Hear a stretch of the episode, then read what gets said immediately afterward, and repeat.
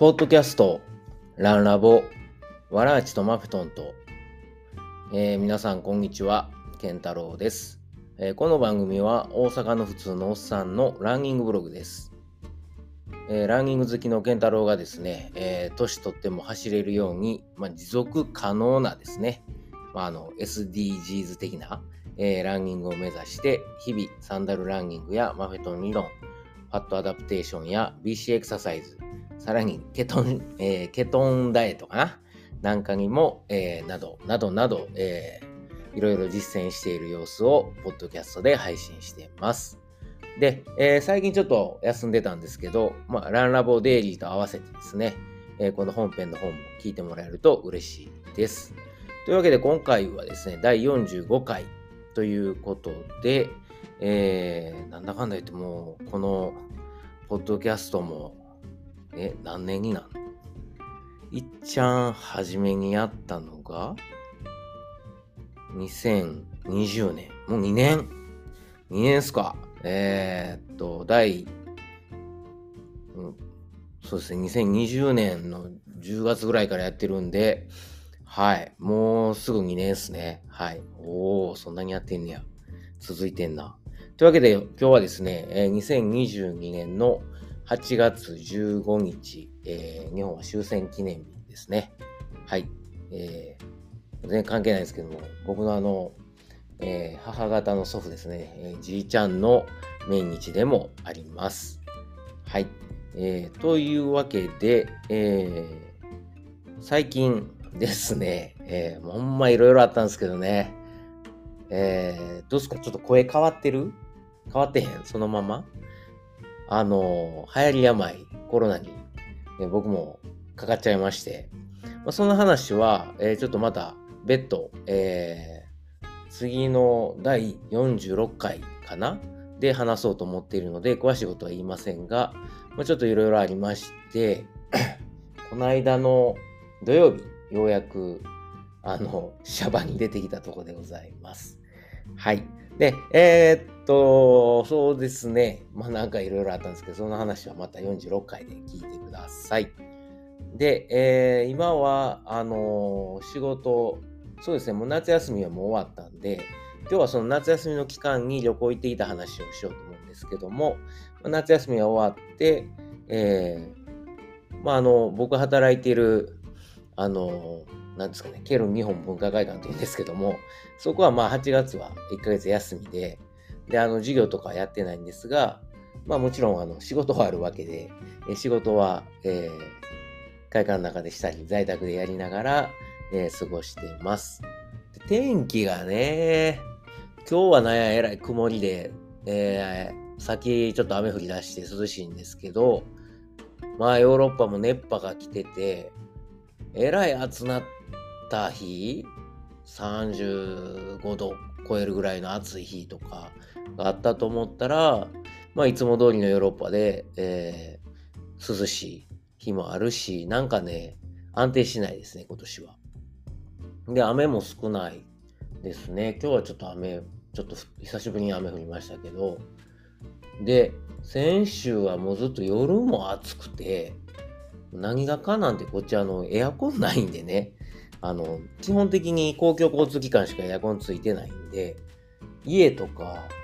職場にも、まあ基本的にエアコンなんかないっすよ。はい。なので、あのー、まあ窓を開けて、で、扇風機回して、選手は寝てましたね。はい。まあそんな、えー、ここのとこです。で、まああの、自分のコロナの話はまた別の時にしますが、ヨーロッパのコロナの状況は、そうですね、もうほぼ、なんやろ、インフルエンザとかと同じ扱いですね、完全に。あの、今までは街中に、あの、なんですか、検査、PCR とか抗原検査の無料の、えー、なんていうやろ、なんていうのかな、まあ、受けれるとこみたいな、がいっぱいあったんですけども、最近数も減ったし、で、有料になってますね。で無料なのは、一回、えー、陽性って判断、診断されて、で、えー、陰性かどうか、時間が経って陰性かどうかっていう。はい。で、まあコロナに関してはもう、その、10日間自主隔離ですね。まあ、よっぽどひどかったら病院行くけど、そうじゃなかったら自主隔離で様子見ると。なので、えー、外にも出られないし、えー、買い物なんかも行けない。ただ、あの、日本もそうですよね、今。で、ただ違うのは、5日経った時に、あのー、抗原検査か、えー、PCR 検査を受けて、で、陰性やったら、刑期短縮っていうんですか。はい。えー、シャバに出ていいと。ただ、陽性やったら、引き続き自主隔離してくださいと。そんなルールですね。はい。で、もう、どんどんどんどん、日本と同じように、コロナにかかってる人を増えてると思うんですよ。ただ、もうみんな検査とかしなくなったし、あの、日本って今逆にこう、やっとこさ検査とか抗原検査のキットが出回ったりとかでする人増えたでしょ？こっちはもう、もういいよみたいな感じになってきて、うん、もう公共交通機関以外はマスクもせんでいいし、って言ってもね、ドイツはまだね、この辺やと厳しいんですよ。ドイツやと公共交通機関はマスクしてくださいって言われるんですけど、この間行ってきたスイスとか、あとはお隣のオランダなんかはもうマスク自体しなくていい、公共交通機関でも。なので、まあそういう意味ではまだドイツ厳しいのかなっていうとこですね。はい。まあそんな、えー、ところです。ではでは、あ、そういえばね、僕あのー、来週、ようやくドイツに来まして、1年が経とうとしております。なんだかんだ言ってね、ドイツ来てから早かったですね。まあ、あと2年ぐらいはいるはずなので、もうしばらくは、はい、ドイツからの、えー、ポッドキャスト配信にも、えー、引き続きお付き合いください。というわけで、えー、今日も、え最後まで聞いていただけると嬉しいです。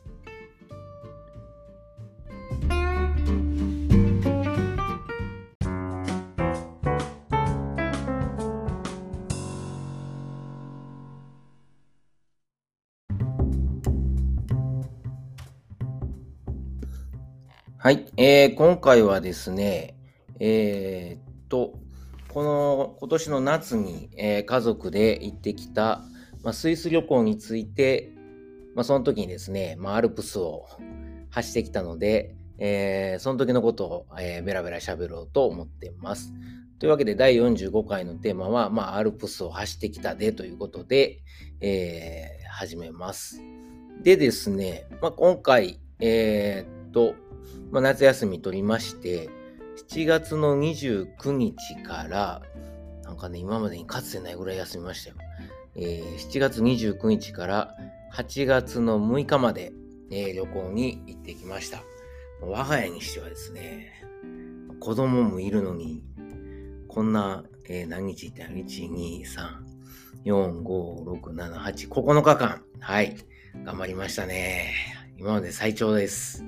はい。で、えー、っと、まあそうですね、今回は、あのまあ、せっかくドイツに来てるので、ここにおる間にぜひスイスに行こうということで、スイスに行ってきました。で、ただやっぱもうスイスって あの、いろいろこう、物が高いんですね、物価がね。えぐいぐらいに。なので、まあまあ、いろいろ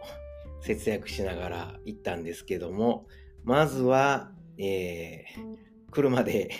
行きましたね。こっからスイスまで、えー、どのぐらいあんねやろえー、っとですね、900キロぐらいやったっけな。えー、ちょっと調べますね。どのぐらいやったっけな。家から初めに行ったグリンデルバルトまで、えー、あ、900もそうですね。700キロですね。えー、700キロです。はい。で、まず、この700キロ1日で一気に行くのは、さすがにきついし、そんなもうずっと運転しっぱなしじゃないんで、あの、途中で休憩とか入れてたら、結局、Google で直接行っても7時間半。で、休憩とか、まあ、あの渋滞も考えると、だいたい10時間ぐらいは、あの、あご飯とかもね、入れていくと、はい、かかるので、えー、っと、今回の作戦、作戦というか、予定としては、あの、ドイツとスイスの、まあ、国境の町、ショップハイムという町があるんですけど、まあその辺まで行こうと、とりあえず。でそこで一泊して、まあ、そこでも大体600キロぐらいだな。でそこで一泊してから、えー、最後にドイツ側で、ドイツ側のスーパーで食材をいっぱい買って、ほんで、スイスのグリンデルワルトに行こうということで行きました。うん。で、まあ、初日はだからそのショップハイムいうとこ泊まったんですけど、そのショップハイムで、えー、っともう、選そこを選んだ理由がただ単にまあ距離的なとこと、まあ、あとはあの、スーパーが近くにある。で、あと、そのホテルが、えー、調べたら、ブッキング .com で調べたらまあまあ安かったのと、次の日朝ごはんが、えー、ついてるというので、選びましたね。はい。で、えー、ショップハイムで、えー、30日かな、29日はひたすら運転したんで、30日朝起きて、まあ、あの今回、あの大活躍のアプリの一つにコムートっていうアプリがあるんですけど、まあ、あのこれはあの山レコとかと一緒であのハイキングマップとかを調べることできるのと、まあ、あとはこの近くで、まあ、トレランとか自転車とか、あの、選ぶと、またハイキングとかね。なら、あの、おすすめのルート、どのぐらいの時間でどのぐらいの距離とか入れると出してくれるんですよ。で、そのショップハイムの泊まったとこから、たまたま全然知らんと言ったんですけど、ハイキングルートがあったんで、そこを2時間ぐらい走ってきましたね。はい。なかなか、うん、あの、いいルートで結構走ったんでしょうか。上りもありつつの、ね、だいぶ前のことなんで、もうすっかり忘れちゃってるんですけど、そうですね、ショップハイムは、はい、えー、18.37キロ、えー、400メートルアップで、2時間ですね。なかなか良かったです。いいルートでした。いい練習になりました。ランニングチャンネル聞きながらね、土曜日やったんで、はい、走りました。でから、えー、っと、その日また運転でしょ？でからグリンデルバルトまで行って、で、グリンデルバルト、そうですね、行く前に、あの、ドイツ側のスーパーで食材を買い占め、あの、ほんでから行きましたね。で、今回は、まあ、あの、グリンデルバルトとかセルマット、スイスの、えー、泊まったとこ2つの町なんですけど、町が村やね。うん、観光地。で、そこではもうアパートを予約取ってたんで、で、えー、っと、キッチンもついてて、で、アパートで、えー、自分らで自炊しながら生活しましたね。でもスイスではもう一回も外食してないね。うん、一回もしなかったですね。はい。あの、途中運転してる時に何回かあのサービスエリアでコーヒーとか買ったんですけど、まあコーヒーもちっちゃいので500円とかだいぶ高いんで ドイツも大大概やな思ってたけど、うん、ドイツがすごい安く感じましたね。はい。で、えー、っと、そうですね。で、グリンデルバルト着いて、で、その日はもう荷物置いて、日曜日かな。で、えー、っと、じゃあ土曜日か。で、えー、軽く散歩だけして、すごい綺麗なとこで、あの、綺麗というのは、その、アイガーですね、えー、アルプスのアイガーという山が目の前に見える。まあ、っていうか、まあ、そこの村自体がアイガーの麓にあるから、どっから見どっからでもアイガー見えるんですけど、まあ、あのベランダ出たらアイガーがもう見えてで、あの、ベランダ広くて、えー、なんですか、デッキチェアと、えー、テーブルがあって、まあ、そこでコーヒー飲んだりですね、ビール飲みながら、アイガーを、まあ、めでることができるという、そういうお部屋でしたね。もう一気に気に入りました。で、えー、っと、で翌朝かな。まあもう、土曜日は着いた遅かったんで、翌朝、えー、僕は何時起きたの ?6 時ぐらいかな。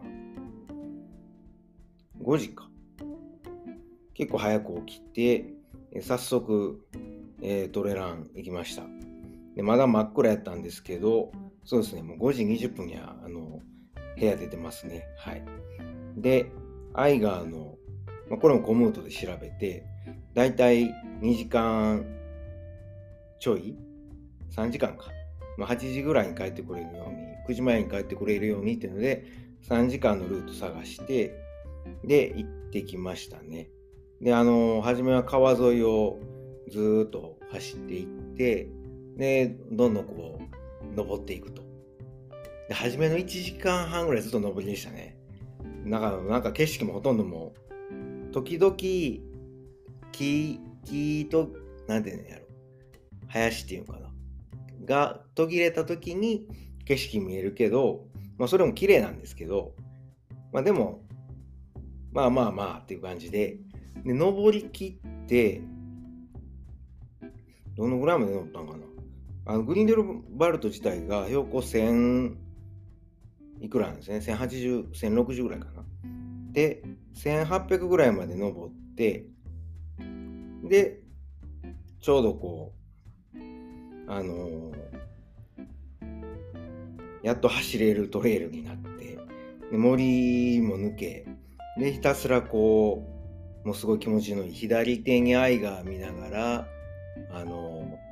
いわゆるあの UTMB で、あの、グレートレースなんかでよくね、あの、出てくるようなコースをひたすら 気持ちよく走り、すいません、あの、まだちょっとあの治りたてで咳が出るんですけども、はい、コロナは大丈夫です。ただ、あの、あんま喋ってなかったんで、急に喋ると、やっぱ咳出ますね。はい。えー、心配しないでください。でから、えー、ほんまに気持ちよかったです。なんか、ひたすらね、あのー、ね、グレートレースの曲が頭の流れてるみたいな感じで、うんで、あの、もうひたすらこう、うわ、愛がすげえと思いながら走って、で、途中でこう、何ですか、あの、川、小川みたいなな、流れてて、なんかど、あの、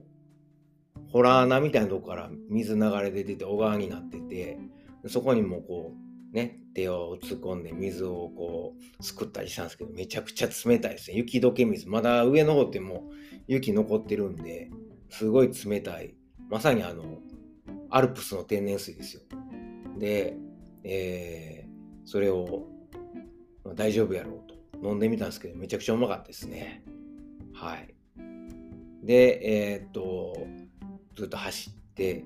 で、ほんまはそこから引き、1時間半ほど行って引き返そうと思ってたんやけど、またコムートさんで調べたら、いや、引き返すよりも、このままここぐるっと回った方が、あの、いいよみたいなの出してくれて、その方がね、まあ今まで来た道行くよりも知らん道の方が楽しいに決まってるんで、で、あの、そのまま、あの、よかったらインスタの写真とか見てもらったらいいんですけど、そのまま、あれですね、えー、ゴムトさんのおすすめに従って宿まで、アパートかまで帰ったんですけど、いや、もうすごい帰りも激坂で、でも気持ちよくて、途中にこう、ヤギ飼ってるね、えー、家とか、あの、羊、まあ牛とかね、羊とか飼ってる家とか、もうまさにあの、アルプスの少女の世界ですよ。で、あの、看板で出てて、チーズありますとかね、えー、ミルクありますみたいな。まあさすがにあのもう急いでたんで走って帰ったんですけども、はい。あの、スイス2日目っていうのかな。初日はまあ、もう車でたどり着いてすぐやったんであれなんですけど、もう2日目の朝からもう、アルプス堪能ですね。めちゃくちゃ気持ちよかったです。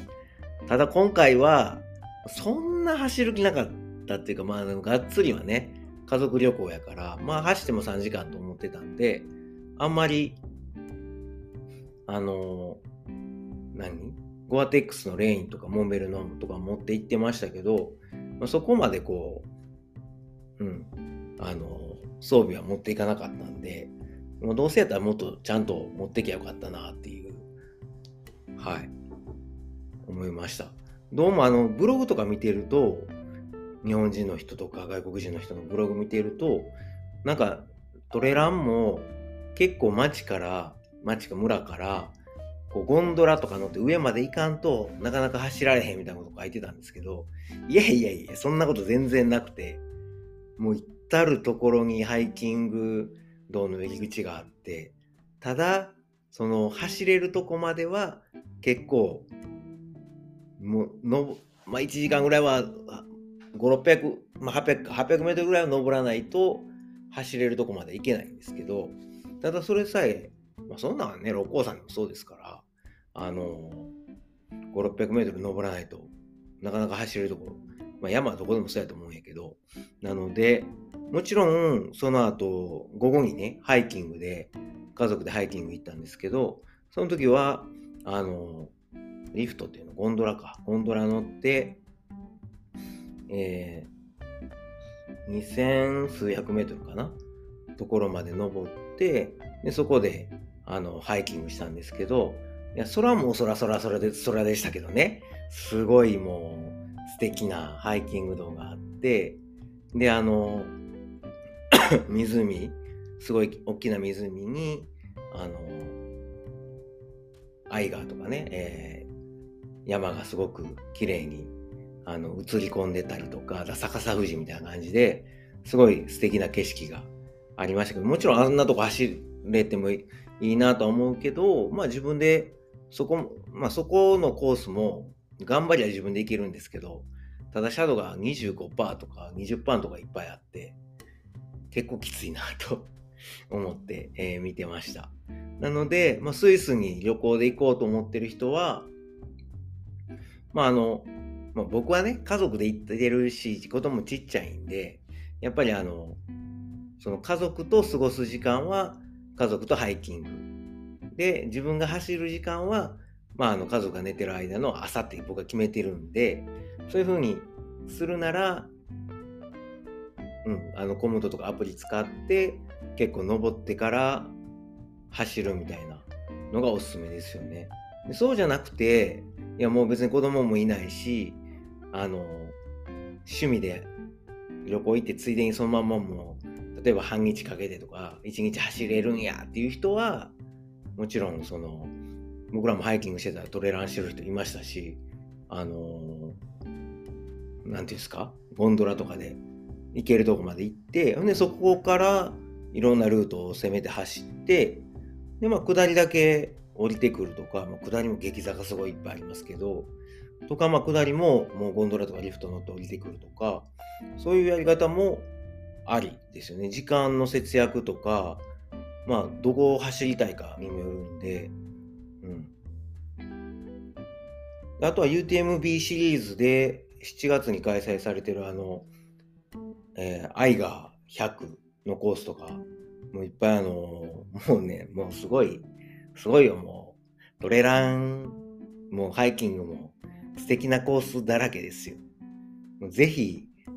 行ってほしいし、また行きたいです、僕も、機会があれば。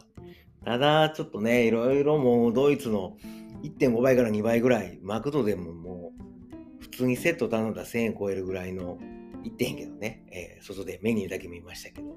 今マクドって注文あるじゃないですか。電子掲示板みたいな、タッチパネルのやつやから、買わへんけど、あの、何？市場調査としていろいろ見ましたけど、高えと思って、はい。えー、素敵なお値段でしたよ。マクドのくせにと思いながら見てたんですけど。いや、もう日本が一番今も安いんちゃう？マクド。シンガポールとか行った時、日本の1.5倍ぐらいしましたからね、シンガポール。うん。もしかしたら今日本のマクドが一番安いんちゃうか。かもしれん。まあ円安やしね。うん。というわけで、えー、午後は家族でハイキング行きましたね。で、えー、ハイキングももう、弁当みたいな感じで作って持っていきました。で、まあ、あの、僕今、ケトン食やってるんで、自分のもの、自分の食べるものは自分で準備していったんですけど、まあ、基本的に、ドイツから、あの、野菜とか、特に日持ちする、えー、ブロッコリーとか、アボカド、で、あとは、えっ、ー、と、ザワークラウトの、あの、パック詰めのを4つ5つも大量に。でからチーズでしょ？でから缶詰のオイルサーディンとツナ缶。で、あとは、なんかサラミみたいなのとか、とりあえずあの、アルディっていうスーパーで、いろいろこう、タンパク質と脂質の高いものを、普段食べてるようなものをで、日持ちするようなのを買って持ってきましたね。で、その組み合わせで、あ、あとあの、あれや、豆腐や。あれもよかった。えー、っと、ドラッグストアで豆腐が 200g1.2 ユーロとかで、しかも日持ちするやつがね、あのシングパックで売ってるんですよ。でこっちのドイツの豆腐ってなんかすごいもう、木綿をさらに硬くしたみたいな、炭水化物ほぼないタンパク質の塊みたいな豆腐があって、もう昔の豆腐みたいな感じですね。片豆腐みたいな。なんか高野豆腐と木綿豆腐の合いの子みたいな感じなんですけど、まあ栄養価高いんですよ。で、これ持っていったとか、あとは何持ってたかな？まああのいつも通り MCT オイルとか持ってきましたね。で、コーヒーはめんどくさいんで、もう、あの、ネスカフェを、ゴールドブレンドをえー、入れていきました。うん。で、えー、毎日バターコーヒー入れて、で、えー、基本的にまあサラダと、まあなんかタンパク質、えー、魚か豆腐みたいな感じできましたね。はい。まああとはあのき夜キッチンで温めたりできるので、あの炒めたりとか、飽きてきたらあの豆腐にチーズ乗っけてオイルサーディンと一緒にこうなんかグラタンもどきみたいなチーズ焼きみたいなしたりとかまあいろいろネットで調べながらやりましたねはいなのでまあケトンしててもまあ旅行でも何度か行けんなというのを感じました。初日のあちょっと話戻るけどショップハイムの朝食はあのビュッフェやったんでもうほんまにもうあの店の人になんてホテルの時に嫌がられるんちゃうかと思うんですけどもほんまに炭水化物一切取らずあのハムチーズ でからヨーグルト。あと何食ったかあと野菜か。をひたすら食べてその日は普段朝ごはん食べないんだけどその日は朝食べて、えー、昼を軽めに食べましたね。うん、であとはありがたかったんが、あの、ドイツのサービスエリアになんかあの、チェーン店があって、肉、肉焼いたやつと、なんか芋、芋揚げたやつのセットみたいな売ってる店なんですけど、そこはあの、サラダもちゃんと用意してくれてて、あの、うん、なんか、何やったっけな。フィットネスサラダやったかな。とりあえず野菜大盛りに、えー、なんか、チキンとかツナとか選べて、結構良かったですね。はい。まあお値段もまあサービスエリアで結構しますけど、量がね、ドイツ多いんで、まあそれがあればなんとか食っていけるみたいな。食うもんにはあんま困らなかったですね。スイスで1回ぐらい外食したかったんやけど、まあ、ちょっとあの、家族が体調崩したりもあり、結局一回も外食せずに、うん、帰ってきました。はい。というわけで、まあ、あの、初日、ハイキング、初日か2日目か、行ったんですが、ほんまに景色綺麗で、普段あんまね、運動しないうちの奥さんなんかもすごいもう、何、テンション上がりまくりで、帰り、すごい激坂下るの分かってたんで、あの、ゴンドラ乗るやんなって言ったら、いや、歩いて降りるって言うから、あ、そう？っつって息子とびっくりしたんですけど、3人で歩いて下ったんですが、すごい、シャドウ20とか25%の激坂を下ってたら、上からマリオカートみたいなのが、すごい勢いで降りてくるんですよね。それはあの、何？あの、アクティビティみたいなんで、お金払って乗るカートみたいなのが降りてくるんですけど、まあ、ええ大人がキャーキャー言いながらですね、あの、カバンの紐がタイヤですり切れんぞって気づいてない人もいっぱいいて、まあそんなのがすごい降りてくるんですよ。でそれにもちょっとドン引きしながら、あの、一生懸命下ったんですけど、僕は朝からトレランもして、その日、3時間ぐらいハイキングしたのかな。ちょっともう下りで完全に、なんて言うんやろ。前ももの筋肉が、なんかもうほぼほぼミンチみたいにもうつぶ潰れるぐらいすごいブレーキかけながら、ね、家族と一緒にあのゆっくり歩いてたんで、筋肉痛になりましたけど、で、途中でもさすがにバテた妻と息子から乗ろうということで、ゴンドラ乗っておりました。まあ素敵な あの、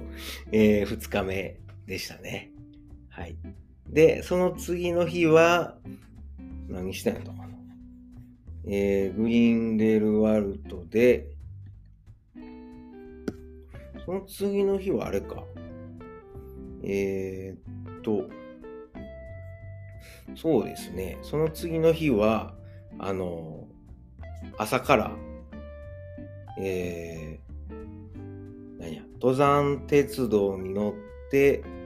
えー、ユングフラウヨッホやったかな？ユングフラウヨッホっていうところの、まあ、あのヨーロッパで一番高い、えー、展望台があるところに行こうということで、まあ、そこはあの我々の今回の旅行の、まあ、一つのあのなんですかね、えー、楽し楽しみにしてた一つやったんで、はい、えー、それに朝早くから8時 ,8 時かな？から行くということでもう僕も朝は軽めに、えー、ジョグだけして確か。そうですね。そのその日はもう確かにバテてたんでリカバリーで軽くはい。1時間ほど走って。で、えー、あとはもう朝っぱらから家族と、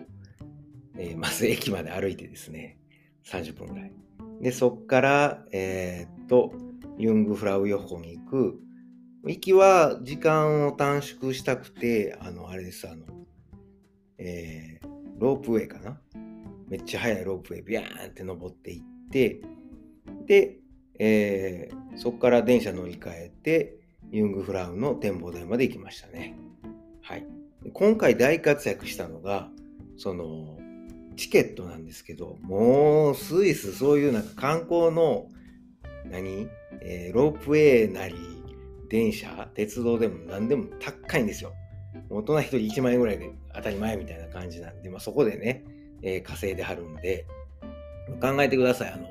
生駒のあの犬、ワンニャン、犬猫ロープウェイみたいなのあるじゃないですか。あのちょっと趣味の悪いの。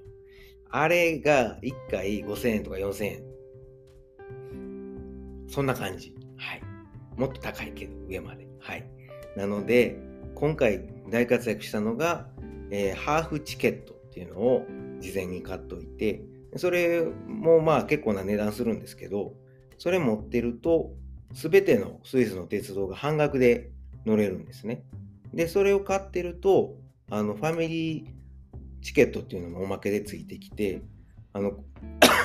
子供が1人タダになるんですよ。なので、あの、今回3人で行ったんやけど、子供1人タダなんで、まあ大人の、えー、大人2人分でハーフチケットがあるから、まあ大人1人分の値段でいろんなものに乗れると。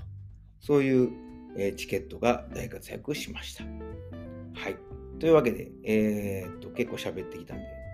ここで一回休憩です。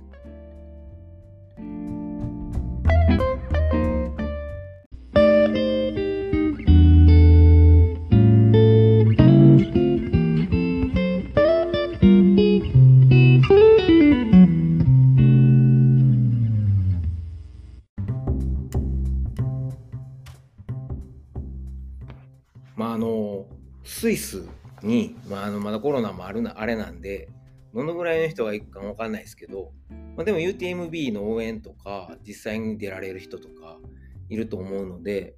あのそういう人に参考になるかもしれない特にグリーンデルワルトはあの7月に開催されてるアイガー100の会場の村やしで、まあ、ツェルマットはツェルマットマラソンとかあるしそういうところでこうちょっと参考にしてもらってもいいと思うんですよね。あとは UTMB、えー、モンブランなんかは、まあ、シャモニーか。まあ、あそこからは離れてますけど、でも、あのー、あっちに行ったついでに、そういう時にこう、観光もすると思うので、そういう時用にそういうハーフチケットとか、あの家族チケットとかっていうのを知ってると便利ちゃうかなとは思います。はい。で、えー、っと、我々、ユングフラウの展望台に行ったんですけど、いや、もうね、寒い。それはもう、何、雪、完全に残ってるところに行きましたからね。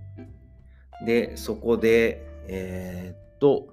展望台の中で、まあ、いろいろ、あの、見るところがあって、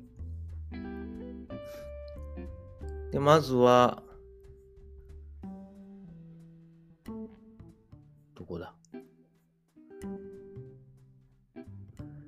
ユングフラウの、なんて言ったらいいんですかね、えっ、と、山アイガーと、えー、もう一個何だっけ目、なんか3つぐらいあって、そのうちの1つがユングフラウなんですけど、その、えー、山を見てで、天気も良かったんで、えー、ちゃんと、え、見れましたね。はい。で、展望台から外に出て、こう雪が積もってるとこ歩いたりもできるし、あとは天気が悪くても一応こう、なんていうんですかね、あの、上に、あの、アイスパレス？なんか氷で作ったちょっとしたこう見せ物みたいなのもあったりとかして、まあまあまあ飽きないようにはなってますけど、まあとりあえずユングラウ予報を見て、で、そっから、あのー、電車でまた、えー、下っていったんですけど、下って、で途中駅で乗り換えて、帰りはロープウェイじゃなくて、あの、何や、えー、電車で降りたんですけど、その電車もすごいいいんですよね。あの、息子はもう、前から何回か言ってますけど、あの、虎鉄？鉄道大好きなんで、大興奮で、電車の窓からずっと外見ながらですね、この電車は何々式やとかようわからんことずっと言ってましたけど、あの、すごい嬉しそうで、でまあ、あの、妻も僕も、まあ、それぞれにこう景色を楽しみつつ、はい、えー、降りてきました。で、途中の駅で一回降りて、あの、弁当持って行ってたんで食べて、で、帰ろうとしたらなんか電車が一本キャンセルされたんで、仕方なく、あの、ぼへーっと駅のところで、あの、休憩しながら待ってたんですけど、はい。で、えー、一回アパートに戻りましたね。はい。でなんか、その前の日のハイキングでちょっと無理しすぎたんか、妻が体調崩しまして、その日は僕と息子はちょっとだけ散歩行って、えー、グリンデルワルトの、えー、駅の近くに、ま、子供が遊べる、これもあの家族連れの方は覚えておくといいと思うんですけど、はい、あの、子供が遊べる広場みたいなのがあって、まあ、アスレティックみたいになってて、でそこで子供がめちゃくちゃ喜んで遊んでましたけど、まあ、結局 ねやろ、ハイキングでも電車乗ってる時も楽しそうやったけど、まあ、それはね、子供はあの親の子供からしたらどっちかというとその公園で遊ぶ方が楽しいわけで、あのスイス旅行も何も別に子供が行きたいって来てるわけじゃなく、まあ親のね、えー、旅行に、まあ言うたら子供からしたら付き合ってくれてるわけですよ。なので、まあいつも思うんやけど、これ家族旅行の時はバランスというか、子供の、えー、息抜きできるような、子供が楽しめるようなことも、こう、ちょいちょい挟みながら、あの、やるといいなというのは、うん、今回も、もう痛感しましたね。あの、嬉しそうな顔見て。こっちのこういうのが楽しいんや、みたいな。はい、ええ顔してました。1時間ほど遊んで帰って、はい。で、その日は終わりと。3日目。かななんか日にちのあれがわからなくなってきて、3日目そうですね。で、4日目なんですが、4日目は、えー、っと、1、2、月曜日かな？あれ、なんかずれてる？じゃあ1日目が、えー、ショップハイムでしょ？で、2日目がグリーンデルワルトついて、3日目が、えー、っと、朝アイガー走って、午後ハイキング行って、で、4日目ですね。4日目が今言ったユングフラウ予報に、えー、展望台まで上がって、あの、The Highest Place in Europe って書いてるんですけど、まあ、そこ行って、展望台ですね、行って、5日目か。えー、っと、8月2日の火曜日に、今度は移動なので、もう朝から、えー、チェックアウトの準備とか荷物の片付けして、ただ妻が相変わらずちょっと体調悪かったんで、息子と2人で頑張ってですね、車に、えー、荷物を詰め、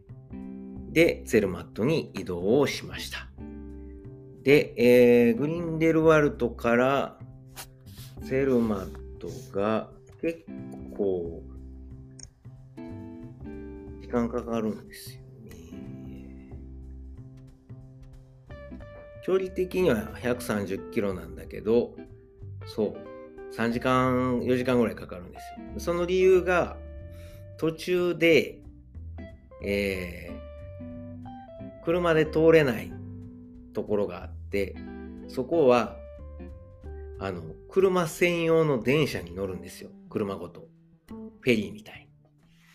車、なんかそういう場所があって、そこで待ってたら、チケット買って、で、順番に、その、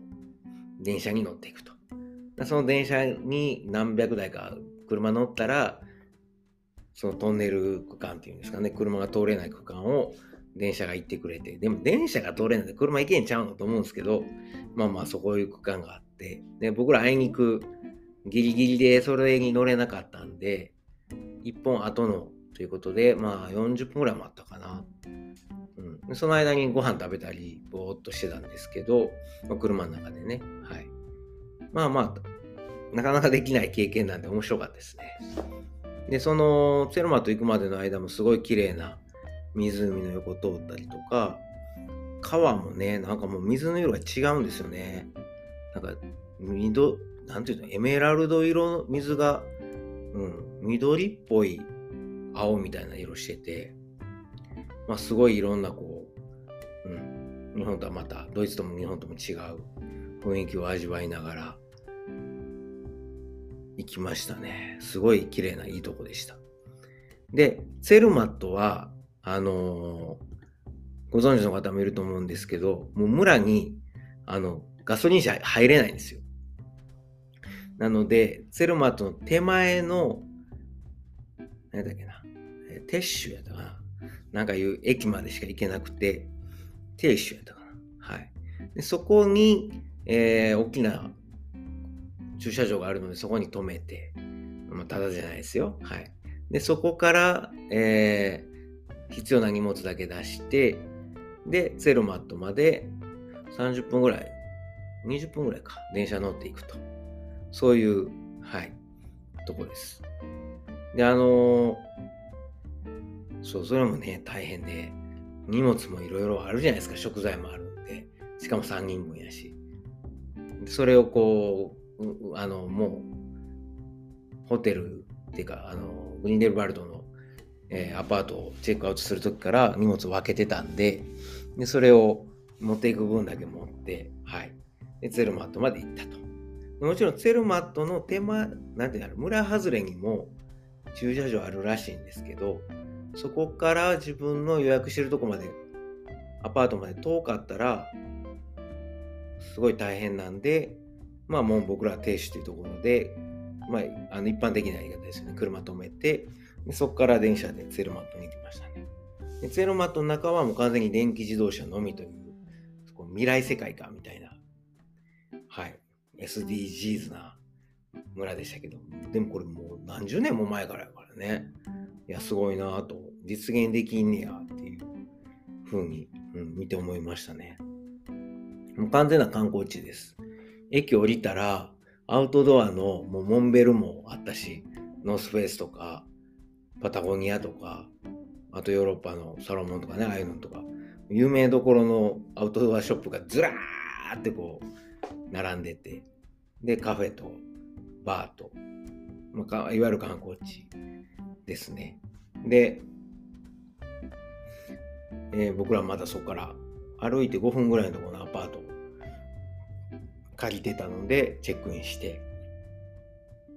そこは、えー、っと、ちょうど、何だっけな。なん、何時山やった忘れたけど、そこもあの、バイスホルンか、えー、っていう山が目の前に見える、あの、ベランダから、素敵なアパートでした。いや、もう最高ですよ、もう。で、あの、街、ね、出たらマッターホルンが、ドーンってあって、うん、セロマトで言えばマッターホルンっ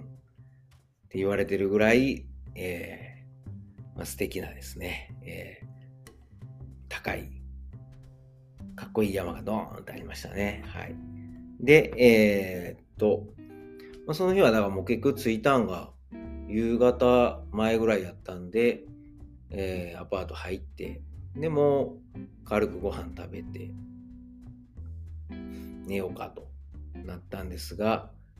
はい、その翌日です。私、また、喜びさんですね。えー、あ、そうか、その移動の日も軽く、あの、グリンデルバルト、セルマントに移動する前も、えー、っと、1時間半かな、えー、軽く走ったんですけど、も 筋肉痛がえぐかったんで、その日は山行かずに、あの、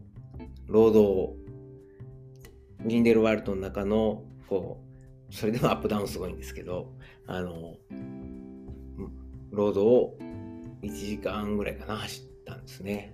いや、すごい気持ちよかったです。愛画をぼーっと見ながら、愛画ありがとうって思いながら走って、はい。で、えー、ごめんなさい、話が前後しますが、まあ、ツェルマと着いて、えー、その、着いた次の日の朝ですね。速攻コムートで、えー、トレイルのルート調べて、まずは、えー、トレラン行ってきました。で、えー、っと、そこも、そこはですね、えー、っとね、はい、680メートルひたすら登って、セノマト自体が1600メートルぐらいのところにあるので、標高。で2300メートルぐらいまで登ると、あの、なんだっけな、スネガーパラダイスやったかな。なんかそんな名前の、えー、とこがあって、で、そこをぐるっとこう、えー、走って、で、またこう駆け下りてくると。いやもう、マッターホルンを目の前に見ながら、あの、走る、そうですね、スネガーパラダイスのとこまで登っていって、で、トレイルをずっと走って、アパートにまた戻る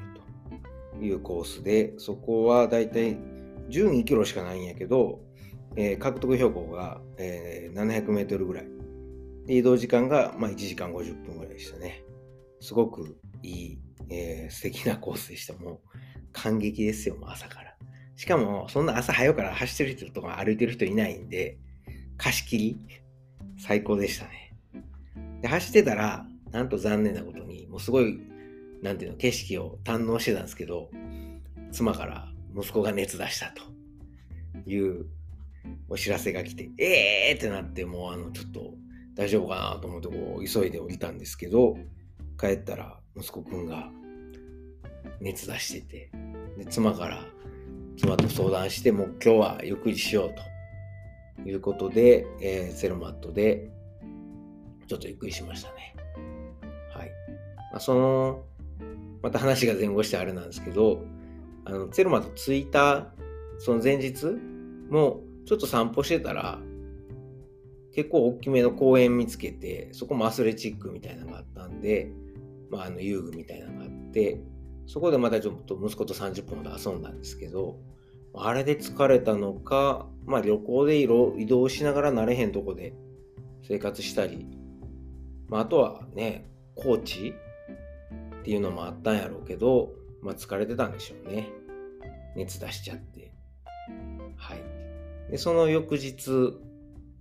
だもうその日はだから、家で、家ってかアパートでずっとゆっくりして、僕も普段なかなかできない、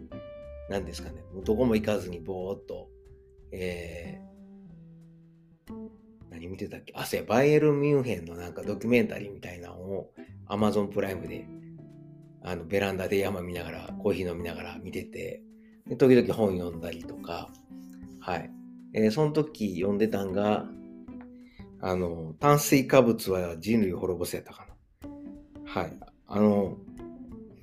今更なんですけど、昔読んだ時はまあまあ、ふーんって感じだったんですけど、そうですね、今読むとケトンやってるから余計にすごい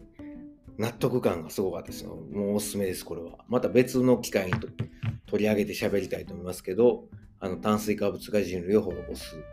なんかも読みながら、リラックスした休日を過ごしました。でちょっと妻と交代で、あの散歩行ったりとかして、アウトドアショップもいっぱいあるんで、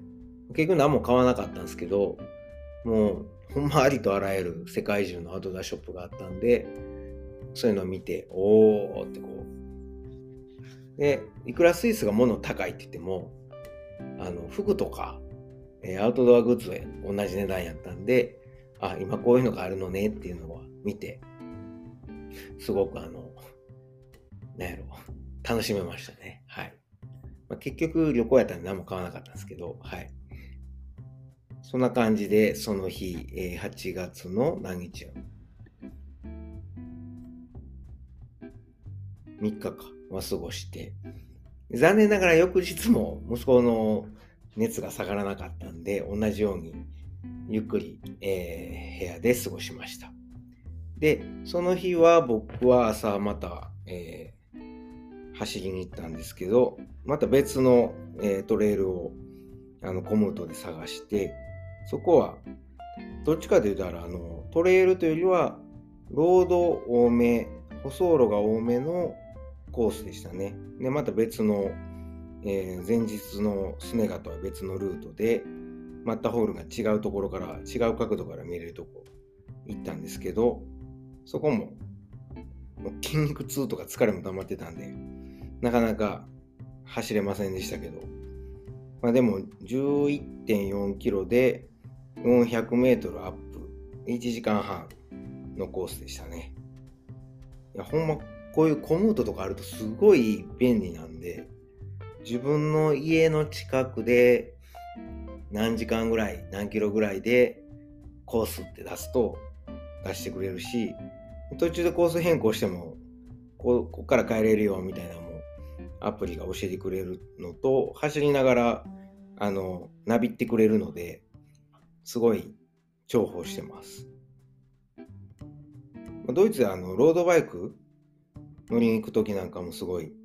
近所で普段ね知らないコースとかも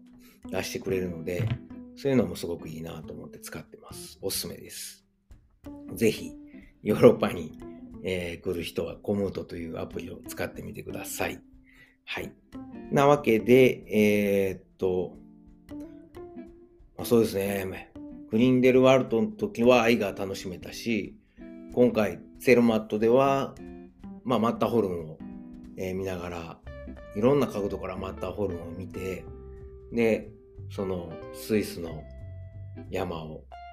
特に、なんやろ、上りはしんどいけど、下りの時のあの、開放感っていうんですかね。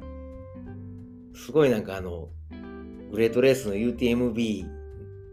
のコースみたいなとこを、そういうなんか、なんていうの、トレイル？ちょっと日本とは違った、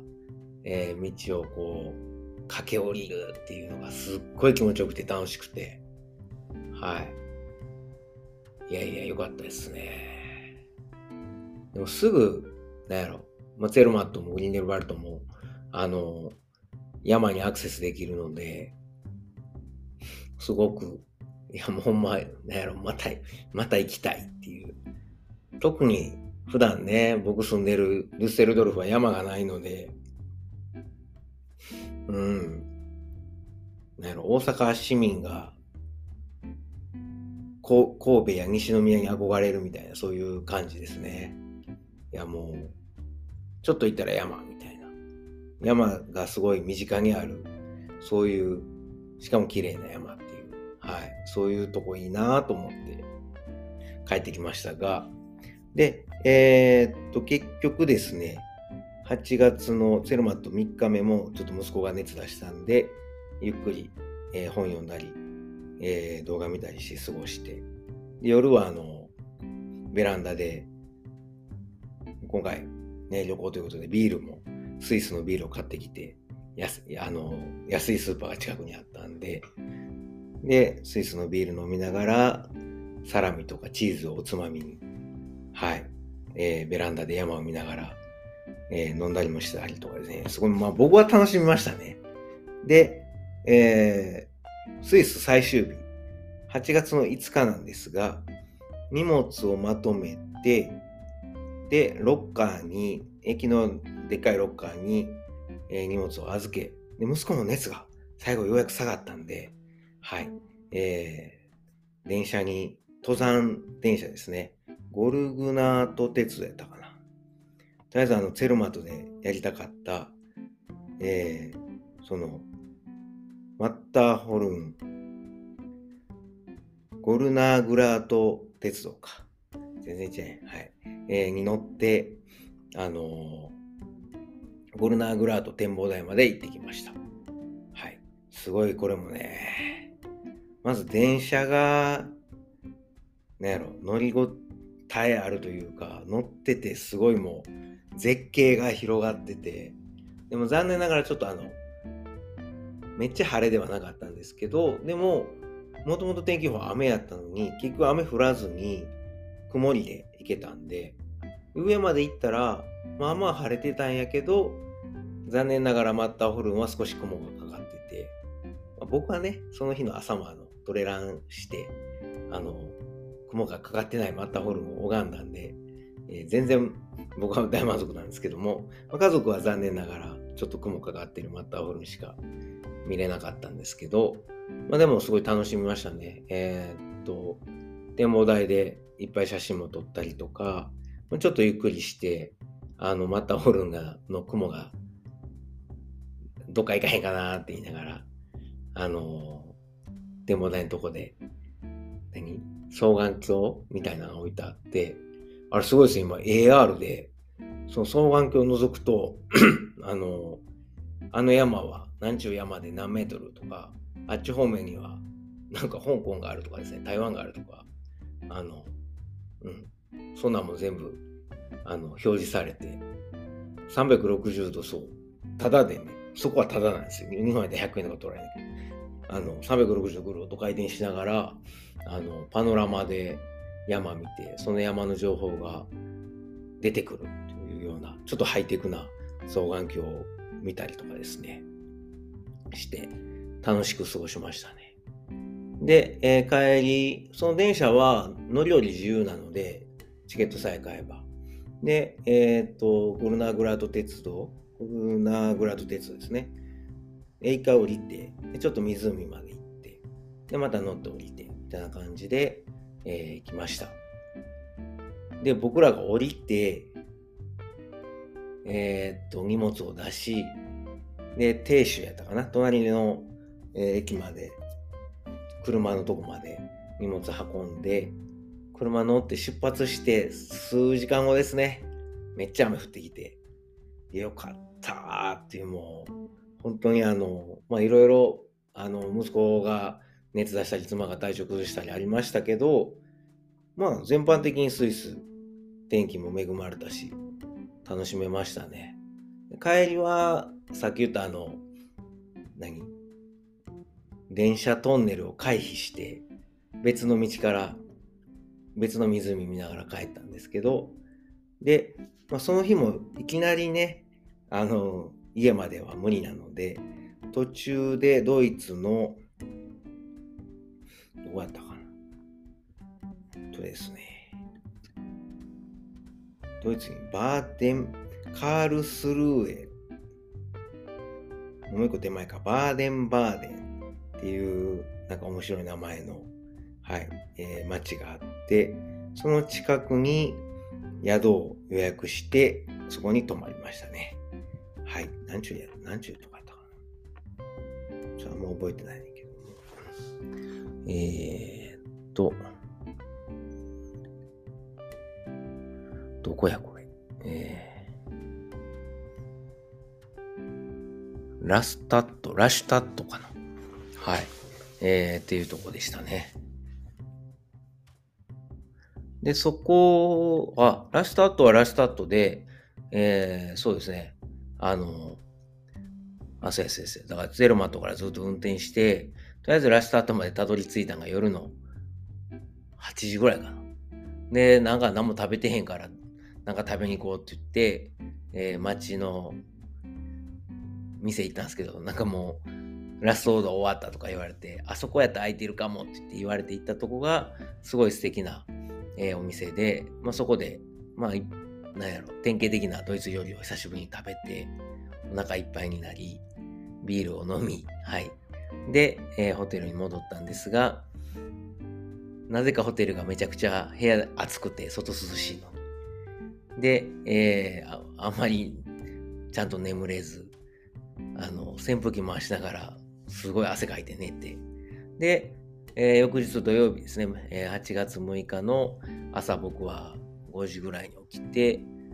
6時か、6時ぐらいから、まあ、軽く走るつもりだったんですけど、近くに素敵な川が、え、ライン川が、えー、こっちにもあって、で、そこを1時間15分かな？12.5キロぐらい軽く走りましたね。はい。えーっちゃ気持ちよかったです。ずっとひたすら川沿いに、あの、自転車道とランニングできるような道があって、河川敷を、そう、ちょうどね、1週間経ってたんで、ランニングチャンネルが、えー、新しいのがアップされてたんで、それ聞きながら走りましたね。いやー、すごい、なんだかんだ言っても9日間経ったんですけど、で、えー、っと、ホテル戻って、チェックアウトして、朝ごはん軽く食べてチェックアウトして、夕方かな、えー、ようやくドゥッセルドルフの我が家にたどり着いたと。そういうスイス旅行でした。はい。なんかあの、なんやろ。とにかく僕はアルプス走れて、すごい嬉しかったんですけど、この感激は伝わりますか？無理やり感満載やけど。いや、ほんまにあの、なんか夢が叶ったというか、ヨーロッパが、特にドイツに住んでて、一回はアルプス走ってみたかったんで、もちろんなんか大会出たいですけどね、来年ぐらい。だけど、うん。とりあえず走れたんで、すごい大満足でございます。あ、それはさっきあの、言うの忘れたんですけどこ、スイスの水道って、日本みたいに飲めるんですよ。で、めっちゃ冷たくて美味しいんですけど、まさにアルプスの天然水が蛇口から無料で出てくると。あの、いろんなもん高いけど、水道だけはなんか無料で美味しかったです。一応付け足しております。ドイツはあの水道水飲めたもんじゃないですけどね。あの、はい。というわけで、えー、そんなとこですかね。はい、スイス旅行について、えー、あれやこれやと今回はお話ししました。以上です。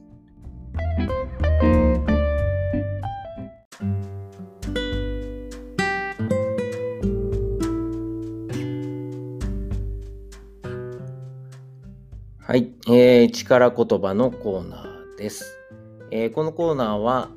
もうあかんとかですね、もうしんどいとかなった時に、えー、自分の背中をですね、ぐーぐいっと押してくれる、まあ、力水ならぬですね、力言葉を私、日本語教師健太郎が、まあ、勝手に紹介しようと、そういうコーナーでございます。今までね、結構いろいろこう、言ってきたんで、そろそろネタ切れ感もあるんですが、今回は、まあ、スイス、ね、アルプスを走ってきたよということで、まあ、旅に関する言葉を、えー、選びました。で、まあ、僕の中で、なんか旅っていうと、もう一番にパッと浮かぶのが、あのー中学生ぐらいの時かな、見てた、世界ウルルン滞在記って知ってます？あの徳光和夫さんがやってたやつ。毎回芸能人がね、あの、世界のどっか行って、なんかいろんな体験して、一週間ほど滞在するのかな。で、最後あの、まあ、ウルルンっていうかこう、涙涙のですね、お別れをして帰ってくるみたいな、そういう、まあ、徳光さんが好きそうなお涙頂戴やけど、すごくいい番組があったんですよ。あの、当時、あの、白線流しなんかに出てた、あの、酒井美紀さんとかですね、同い年ちゃうとか、あの、今や、令和新選組の、何？えー、政治家になっちゃいましたけど、山本太郎くんとかですね、彼なんか何回アフリカ行くねんっていうぐらい言ってましたけど、そういうこう、その当時の芸能人が、ちょっと若めの芸能人が体を張ってですね、えー、その世界でいろんなことを体験して帰ってくるみたいな、まあそういう番組があったんですよ。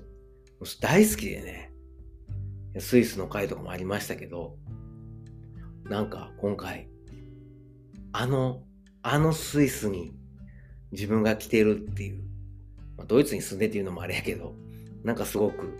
あの、考えが深いところがありましたね。あのー、まあ、他にはあの、世界不思議発見とかも好きなんですけど、やっぱ一番、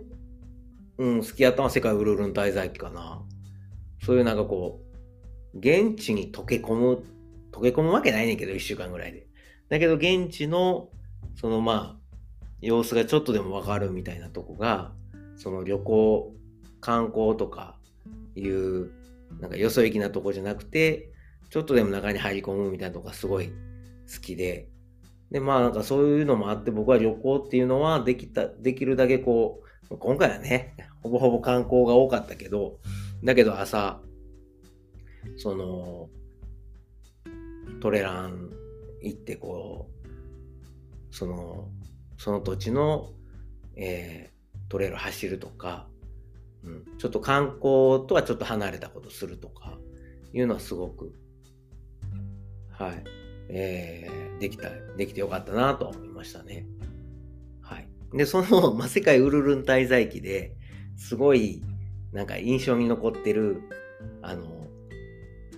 主題歌っていうの、エンディング曲が2つあって、1つが、まあ、徳永英明の未来飛行。もう1つが、あの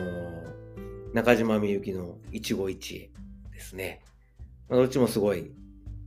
なんか、耳に残るとか頭に残るとか心に残る